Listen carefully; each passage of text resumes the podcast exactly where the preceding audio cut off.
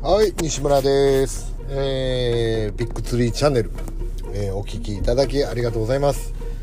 えーいろいろね、えーいろんな人から、えー聞いていただいてですね、えーリクエストをいただいている、えーありがたい状況になってまいりました。本当にありがとうございます。えー今日はですね、えーここはね、大阪ですね。大阪にいます。えーちょっとね、仕事で大阪に来ました。で、えーちょっとね、空き時間があったので、えー少し録音してみようと思いました。えーで、今日の話は、えータイトルはね、夢を叶える臓器たち。いいですか？なんかね、中の本のパクリみたいに思われるかもしれましれませんけど、夢を叶える臓器たちっていう話をします。えー臓器ですね。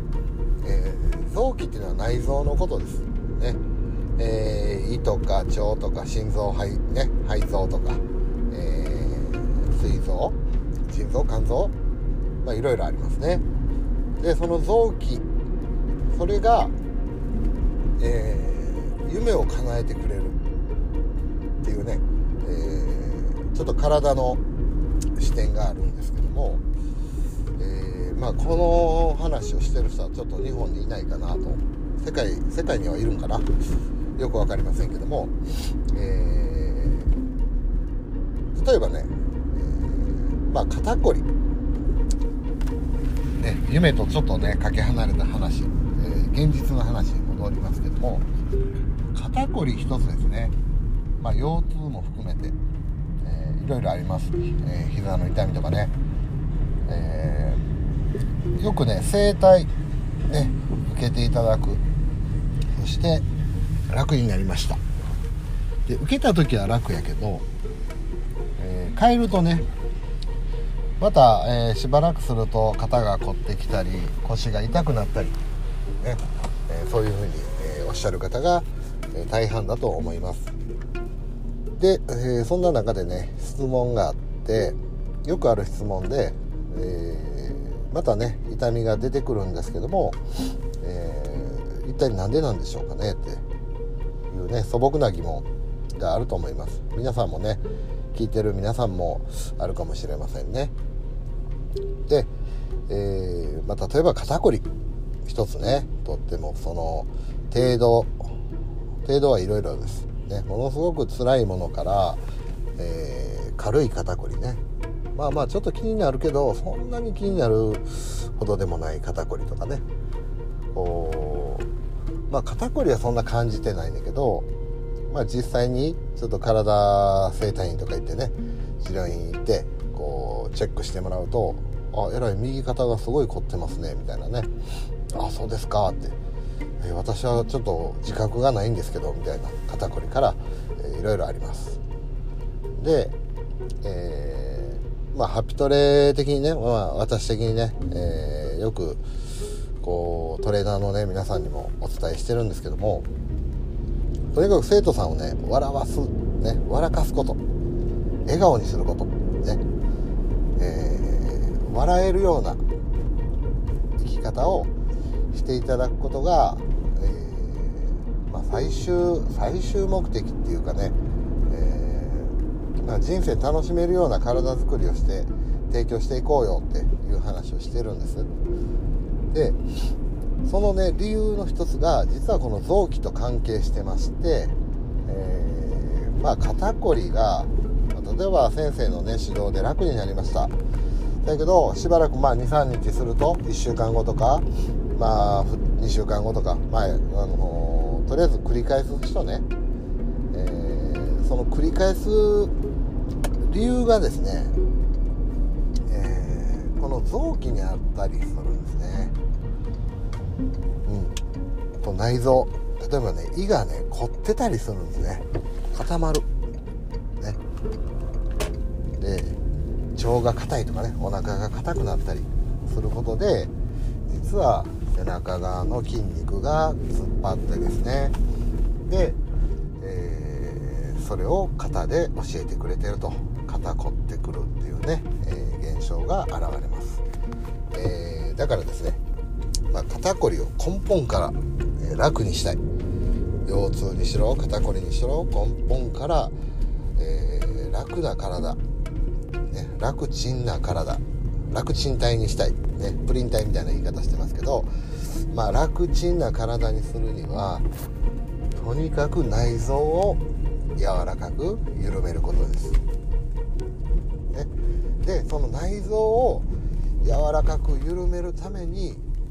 何が必要かっていうととにかく笑うことなんですね。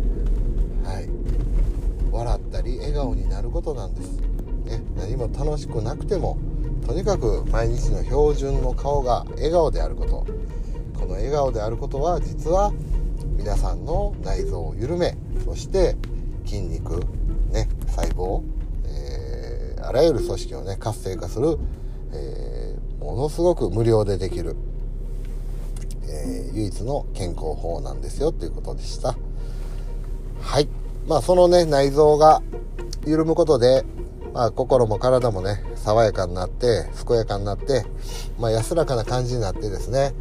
えー、仕事もどんどん人生も成功していくってことです、えー、かの有名なね、えー、納税12年連続日本一を成し遂げたあの商売の神様ですね。斎藤ひとりさんもおっしゃってました。はい、えー、とにかく笑顔だよと。ね。で成功っていうのは安らぎ。ね。成功って頑張ることっていうねイメージがついてますけども、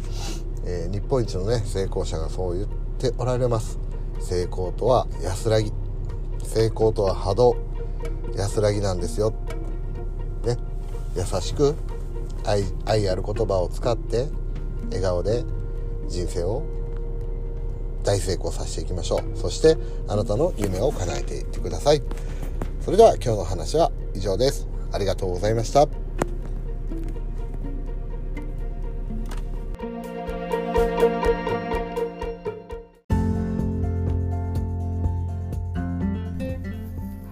西村です、え今日は愛知県に来ています、えー、まあ、愛知県からねこの音声を取るのはちょっと初めてなんで、えー、まあ、一生懸命喋りますのでよろしくお願いします。えーと、今日はね、えまずあの報告ですね、えちょっとねあのラジオチャンネルの名前をね、えビッグツリーチャンネルから、えアホテラスに変えました。アホテラスチャンネルにしますので、えー、今後ともよろしくお願いします、ね、ちょっとねあのビッグツリーチャンネルとかねちょっとカッコつけた名前を付けてしまって、えー、なんかね喋ることもちょっと立派なこと喋らなあかん思ってちょっとね緊張するんで、えー、もっとね自分らしくまああのあアホな話したはるなーっていう程度で聞いてほしいので、えー、アホを照らすっていう意味でねアホテラスアホテラスチャンネルにいたしました。どうぞよろしくお願いします。はいじゃあですね今日の話はえっ、ー、とねもう最近ちょっとあのあ面白いなって思ったことなんですけどもえー、まあ、この話は前からちょっと知ってたんですけども、えー、多重人格者の人って言いますよね、まあ、二重人格とか、えー、多重人格？3つも4つもね。すごい人は7人8人ってこう人格が変わるって方がいるんです。で、えー、そんな方がねあの人格が変わるたんびに体の状態が変わるっていう話があるんですよ、えー、例えば、えー、A という人格の時は糖尿病ね、えー、糖尿病の症状が出て出てるんですね。でえ B に切り替わった瞬間にそのね糖尿病が消えちゃうんですよ。ね切り替わった瞬間にもうあのー、えー？っていうね目を疑うようなこう変化をしてしまうっていうことですよね。でこれってすごい興味深いんですよね。でまたね有名な話ではこう視力、まあ、A の人格 A っていう人格で視力が悪いのに B に切り替わった瞬間に、視力が良くなるとかね。あと痛みを感じやすいとか、えー、痛みを感じないとか。それから例えばアレルギー症状でもあるんですけども、えー、なんかねオレンジジュースオレンジジュースを飲むと、えー、まあ、発作が出る、え、発疹が出る、ね、アレルギー反応が出る人格とで B という人格に変わった瞬間に、えオレンジジュースを飲んでも何の、ね、アレルギー反応も出ないんですよね。でこれって面白いですよね。ねでまああのー、よくねそれが人格と体病気っていう話を結構されるんですけどもで私の中では、えー、まあ、ちょっとテレビとかで多重人格者の、えー、変化の様子をねテレビで映ってたので見たことがあるんですね。でそれ見た時に A さんの時は例えばね A さんの時はねものすごい眼鏡怖かったり表情が硬かったりで無口になったりね。急に無口でなんかイライラしてる感じの、えー、体の使い方してたり、まあ、姿勢も当然崩れるんですけども。でね、え B に切り替わった瞬間に表情がね急に明るくなったりするんですよ。目が変わったりね。目つきが変わって顔つきも変わるんですね。でそれからおまけにやっぱり言葉遣いも変わるんです。全く違うんです。それから体の使い方も全く変わるんですよね。であのなんでねこんな話してるかっていうと、えー、例えばこうピロトレハピトレってね健康になるだけの、えー、トレーニングではないっていうのはねえ皆さんにはお伝えしてるんですけども、えー、実はね、え、これね開運していくんですよね、うん、運が良くなったよとかね何かいいことありましたとかこれ結構言われるんですよね。で また他の例で言うと、え、最初にね、あの初めてお越しになった時は、えまあ、ものすごくね体がしんどいというのは当然あるのでえもうなんか目も合わさない。で反応が悪い。こっちからね話しかけて、えー、なんか面白いことをこうポッとこうね冗談を言っても通じないとかね、えー、まあ、余裕がない状態ですよね。でそんな状態やったのにしばらくねレッスンを受けてで体のね、えー、ちょっとね緊張緩めてで、まあ、体がちゃんと機能的に働くように姿勢であったり顔の表情呼吸法であったり、ね、声の出し方表情、えー、まあ、体の使い方ですね。体の使い方でいうとこう小手先で使う使い方をやめさせて正しいね、えー、体の奥の方から、え、体を使えるっていうね状態にしていくとこれまた面白いように人格が変わったかのように、えー、人って変わるんです。ねえー、これを聞いてるねあのトレーナーさんの中にはねそういう経験を何回もしてる方、えー、おられると思いますが、えこれね本当に面白いですよ。で今ねハピトレをピロトレをね習い出した人とか、え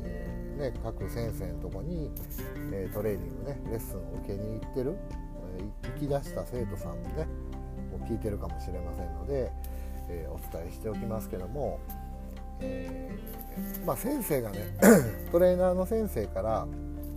こう指示された体の使い方とか、まあ、枕の使い方、えそういうのはねの最初ちょっと難しいなとか、え抵抗があるなとか思うと思います。えー、今なんかもうこんなんするの嫌やなとかね、えー、恥ずかしいなとか、え、思うようにできなかったりね。それは当然あります。でもまああのー、一つ上一つ上で構いませんから、えー、ぜひねあのその先生の指示指導に素直にね、え、従って挑戦してみてください。ね、であの最初分からなくても、えー、繰り返していくうちに必ず分かるようになりますから、えー、で分かるようになってくるとこうあっていう瞬間が出てきますから、ね、その時に、えー、体ってね面白いように変わりだします。で、えまあ焦ってはいけませんよ。当然ね。焦らなくていいですから、え、言われたことを1回でも2回でもお家の中で、え、できるように。そして、まあ、レッスンでは、え、指示通りねなかなかできないのが、え当然なんで、えレッスンでねもう一回ちょっと体の使い方とか、えこの間習った体操のやり方間違ってないかとかそういうことをチェックして、え、確実にね、え、階段を上がってきてください。あの今日はね、えー、多重人格者の話でした。ね、え多重人格人格が変わる瞬間に病気もね。ビシッと切り替わってしまうというね、えそれほど人間の体はね、えものすごく神秘的にできてます。え、神秘的なのかどうかちょっとね、え、これが正しいかは分かりませんけども、え、まあ、体姿勢とかね、顔つき目つき言葉つき、えそういうのをね、え面白くね、え何か発見することがたくさん、えありますから、えー、ぜひ楽しんで、え日々のトレーニングに励んでください。それでは今日はこの辺で失礼します。ありがとうございました。